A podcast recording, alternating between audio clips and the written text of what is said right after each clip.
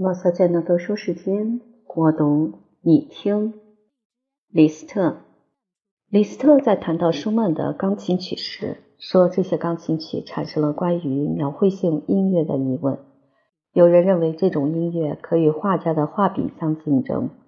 李斯特认为这种说法很可笑。客观出现的知觉中的事物，绝不可能与音乐有任何结合点。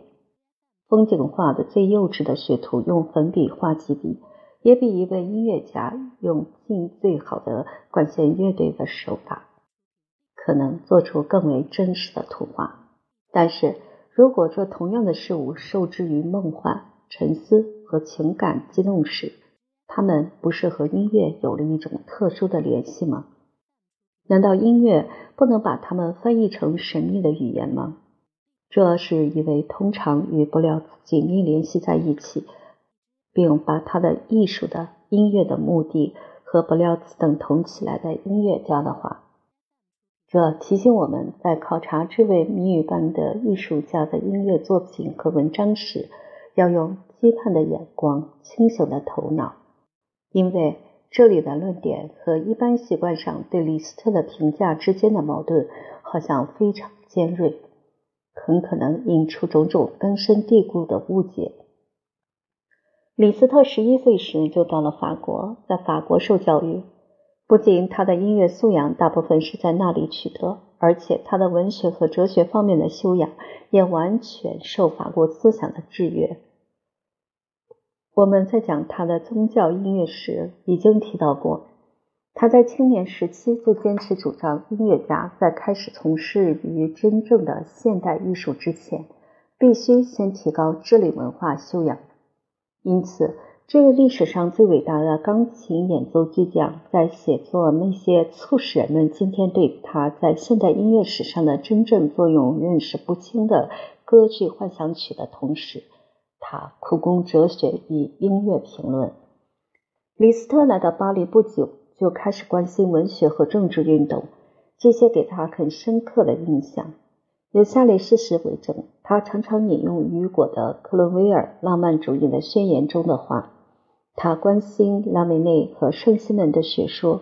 他在这方面进行研究的直接结果是以上提到过的两篇关于宗教音乐的论文。李斯特虽然热衷于理论和哲学研究。但他到1840年为止的音乐作品，主要包括钢琴曲和改编曲。大约在这时，他的创作活动转移到声乐方面，钢琴作品的数量突然下降。再过几年，他的创作就以管弦乐队为中心。随后，他几乎完全放弃了钢琴曲的创作，但仍保留着对声乐曲创作的爱好。这种截然划分的不同时期。不能认为只是出于偶然。的确，第一个时期可以为李斯特和新的音乐语言提供线索。他的音乐语言和那即使勉强成为浪漫主义的时期，并没有什么密切的联系。仅从李斯特全部创作活动的第一个时期只限于钢琴音乐这一事实而论。好像他的创作目的是统一的。实际上，他这一时期的创作中蕴藏着许多矛盾的倾向。现代钢琴吸引着他，他体会到这完善的乐器具有无穷的声音变化的可能性。他意识到钢琴家现在可以直接表达思想感情。他意识到钢琴可以与管弦乐队相匹敌。钢琴家已经变成了最高统帅。把音响效果提升为一种灵感的因素，或许是音乐的浪漫主义中最重要的成分。过去需要用一整套装备来表达的乐思，浪漫主义作曲家却能在七个八度的键盘上表达出来。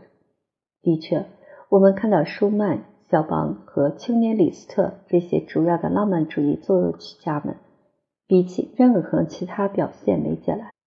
他们最爱为钢琴作曲。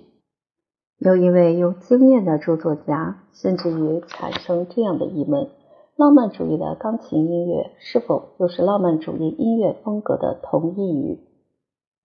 爱钢琴甚于爱管弦乐，是有重要理由的。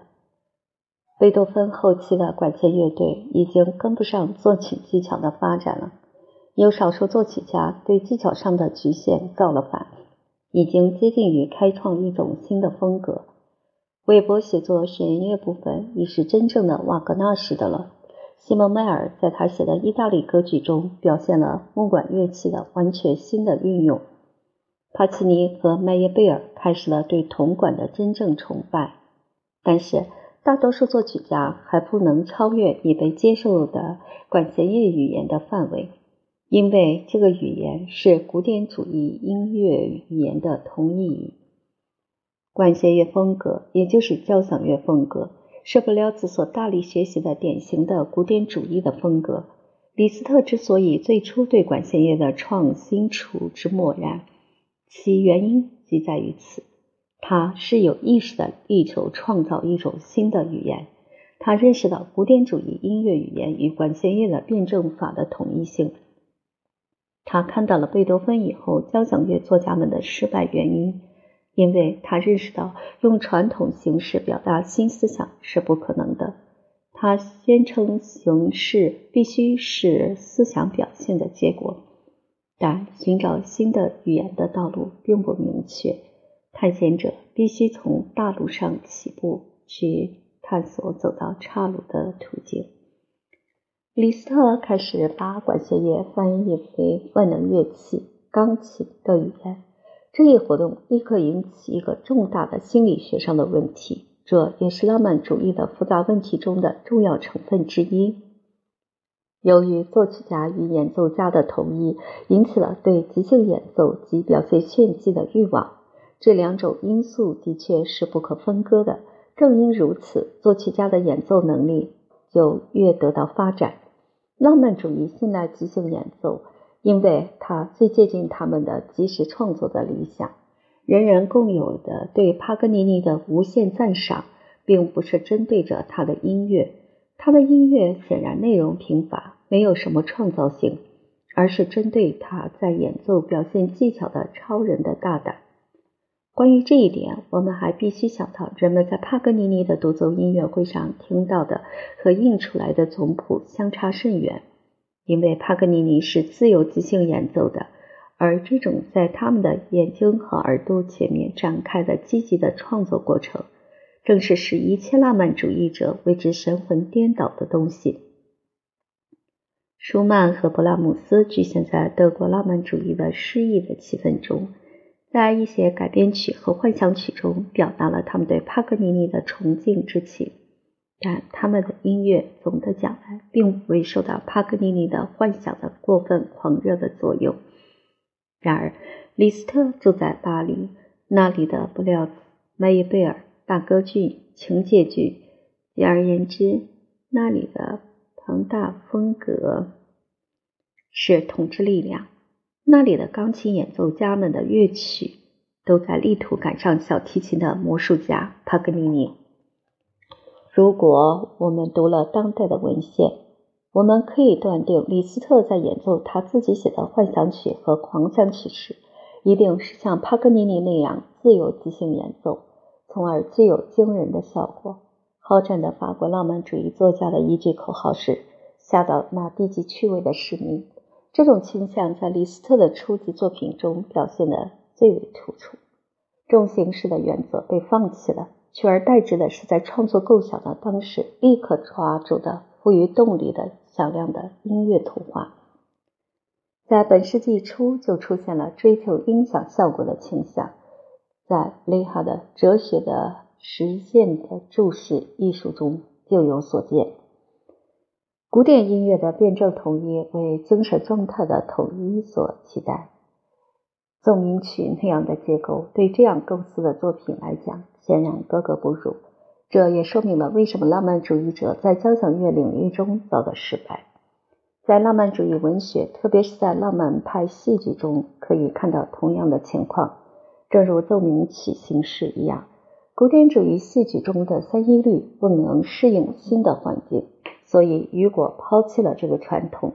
浪漫主义的戏剧被剥夺了结构形式的要素，所以就暴露了他的弱点。浪漫派戏剧的主人公一旦离开了作家的修辞上的魅力，就解体了。雨果之所以能造成这种迷人的状态，主要靠他那非凡的文字表现的艺术语言的解放。采用恰当的文字替代古典主义的诗意词句，这就大大丰富了语言。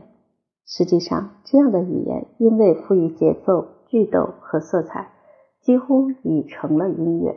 关于这一点，在这里不妨引用福楼拜的一段话。福楼拜特别喜爱文字的音响质量。他在给乔治桑的一封信中写道：“文字用来表达思想几乎是没有必要的了，只要人们把它们集合成为描写的顺序，艺术的目的就已达到。所以在文字和音乐两个领域里，情况明显相似，但是情况也混乱到一只大仲马说出了这样的话。”有一点是每人都同意的：如果他们还不知道他们所需要的是什么，他们至少知道了他们所不需要的是什么。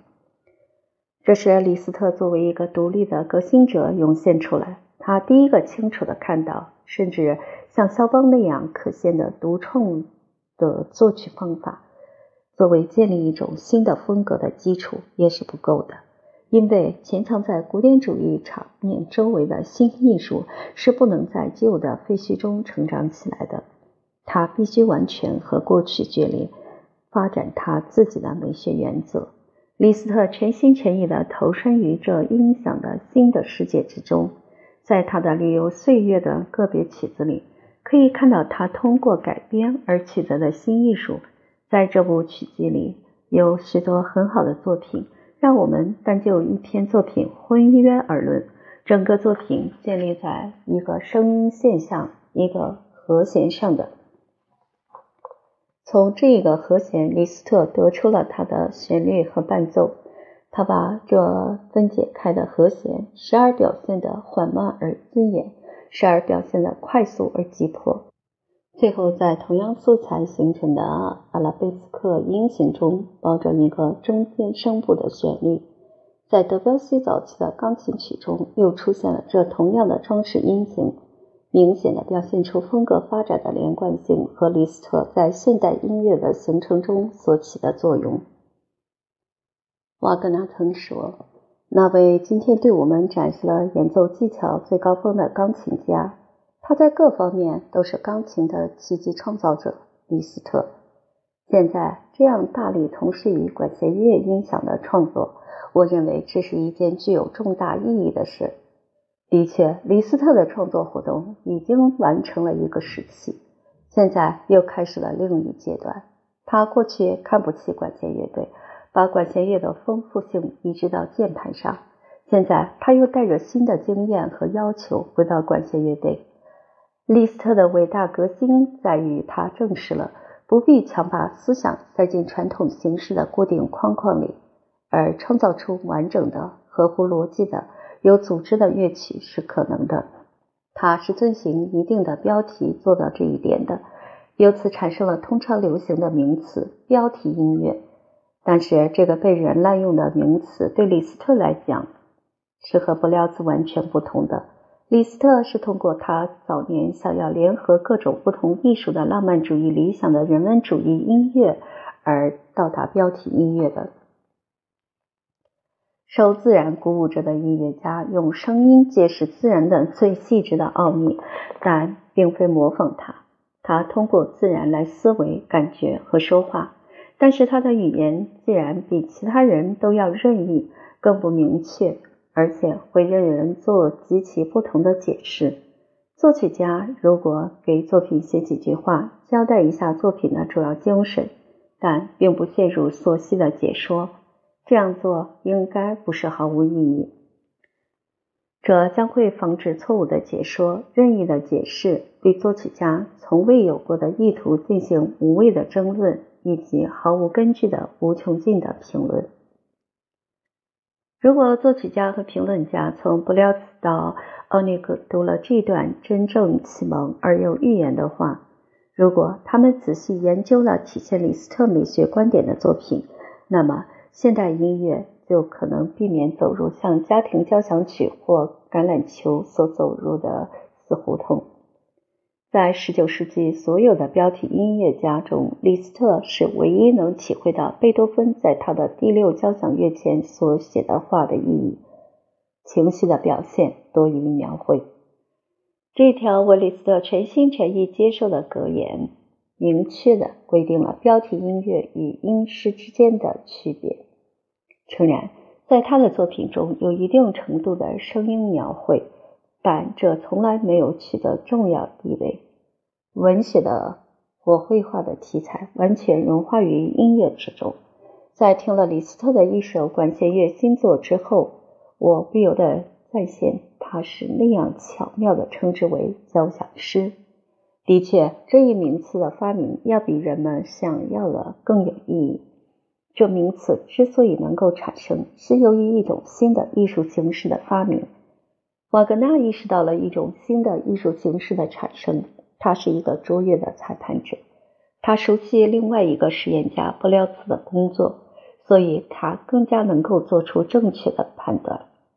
现代管弦乐的全部发展被归功于布廖兹，但从最近的冷静的研究来看，这对其同代人显然不公平。布廖兹固然对于现代管弦乐技术有很大的贡献，这是显而易见的事儿。但我们还必须区分技术与音乐本身之间的不同。看来，如果我们想要综合现代管弦乐语言的历史，我们还应该寻找不只是伯辽兹一人的其他的来源。交响诗实际上是从贝多芬的写特性序曲开始的。克里奥兰、埃格蒙特和莱奥诺拉。序曲超越了歌剧序曲的宽广和目的，从启蒙的作用提高到自主的、独立的单乐章交响乐曲。韦伯的歌剧序曲把戏剧的精粹纳入交响乐的形式之中，这是交响诗的另一主要来源。这些序曲是浪漫主义早期最优秀、最富于创造性的管弦乐曲。标志大多数浪漫主义作曲家们的古典主义的交响乐具有无比的优越性。门德尔松给这种题材增加了几个优秀的乐曲，但其中有些仍然属于纯粹的交响乐范畴，很像早期的特性序曲。过了几年以后，还出现了将要变成交响诗类型的明确的迹象。这就是门德尔松为戏剧。美丽的梅露西娜写的序曲，这个作品是分为五部分的长篇管弦乐曲。第一部分无论在音乐素材方面和管弦乐法方面，都显示了全然新颖的语言。这语言包括整个旋律在管弦乐中的运用，完全不顾它们是否适合于某些乐器。这就给现代管弦乐队带来了。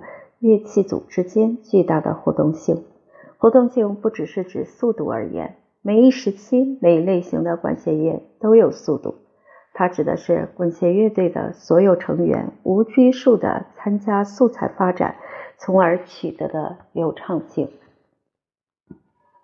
当单簧管在美丽的梅露西娜序曲中开始在典型的弦乐爬音伴奏下吹奏时，我们就立刻好像置身于莱茵河的黄金的音乐气氛中了。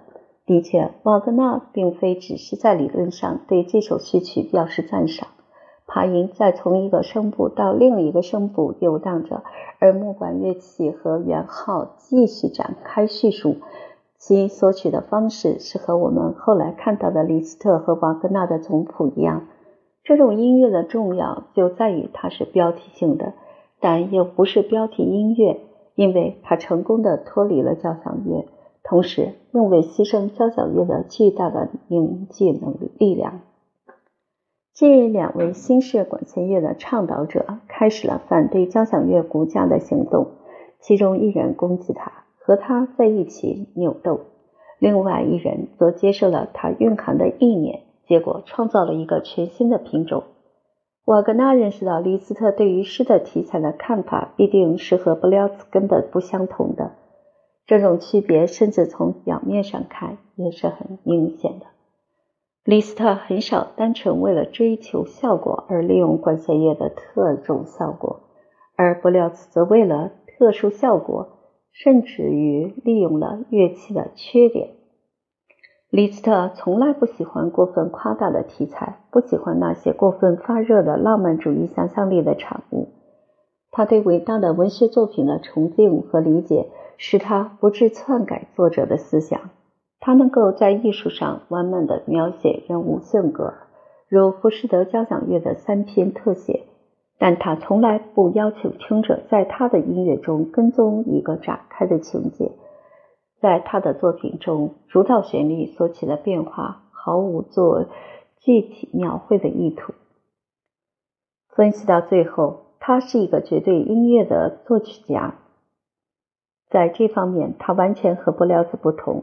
因为布廖兹是在自我否定的时候才写绝对音乐的，在布廖兹为了与音乐形式诗意的标题，特别是音乐逻辑和进行的连贯性进行斗争的时候，李斯特却以最伟大的交响乐作家们所独具的动机主题的集中来构成乐曲。我们前面提到过贝多芬关于标题音乐的教导。而李斯特对之完全赞同。李斯特的交响诗《匈牙利》和《节庆的声音》根本没有故事内容。其他的交响诗中，马吉帕是唯一有描绘音乐的。但即使在这部总谱里，一切描绘的因素也都紧密结合在总的音乐结构之中，作为音乐素材加以展开。这种看法的正确性可以以事实为证。李斯特在他的文章和书信中没有提到标题性的描绘，相反，我们倒可以找到一些主张纯粹诗意音乐的概念的雄辩的言论。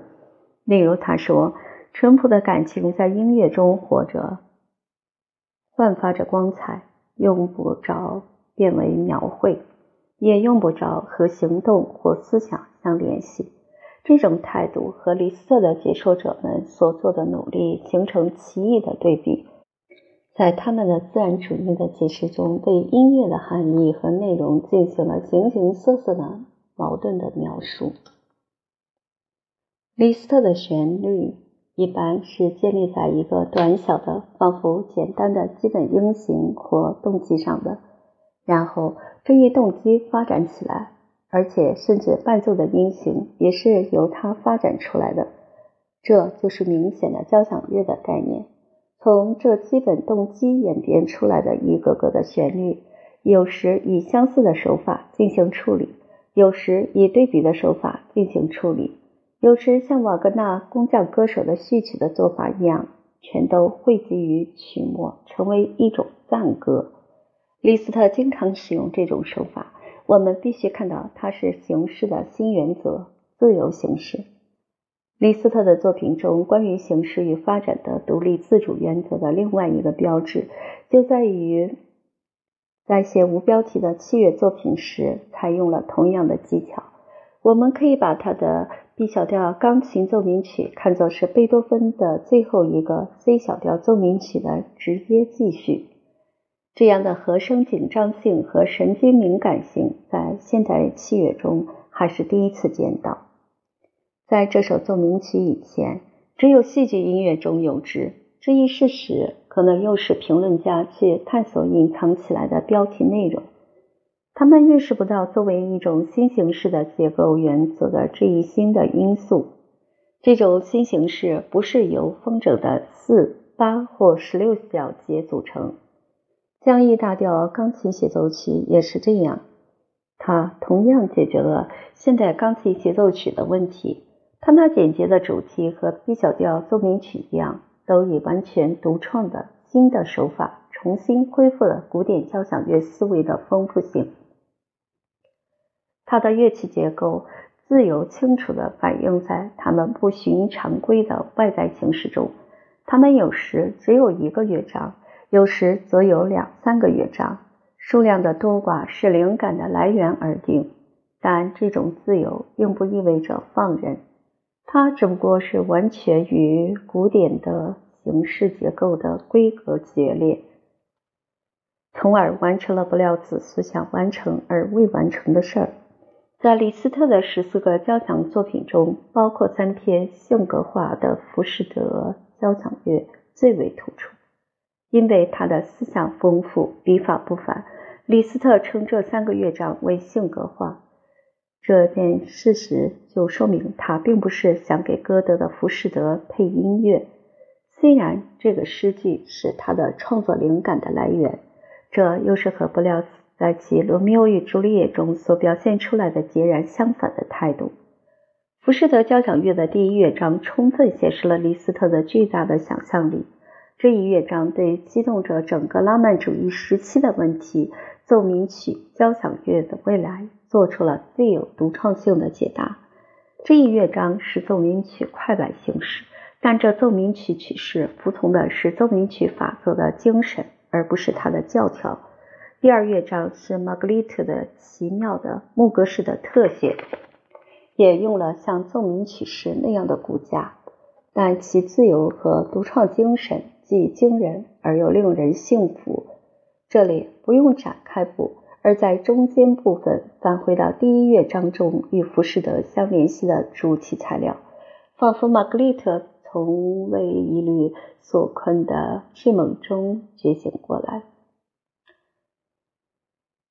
第三乐章《梅菲斯托》是一首名副其实的恶魔的吟诗，以神秘的赞歌作结，在其面前，魔鬼的声音必然隐退。人们在听这部交响乐时，才真正体会到标题音乐的含义，才体会到标题音乐可以成为具有令人信服的美学根据的作曲原则。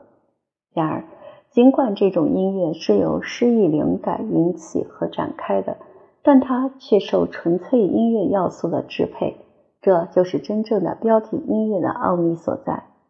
但丁交响乐浸透着热情的语言。但它却上升到太空世界世外的境界，可以与之媲美的只有帕斯法尔中最优秀的部分。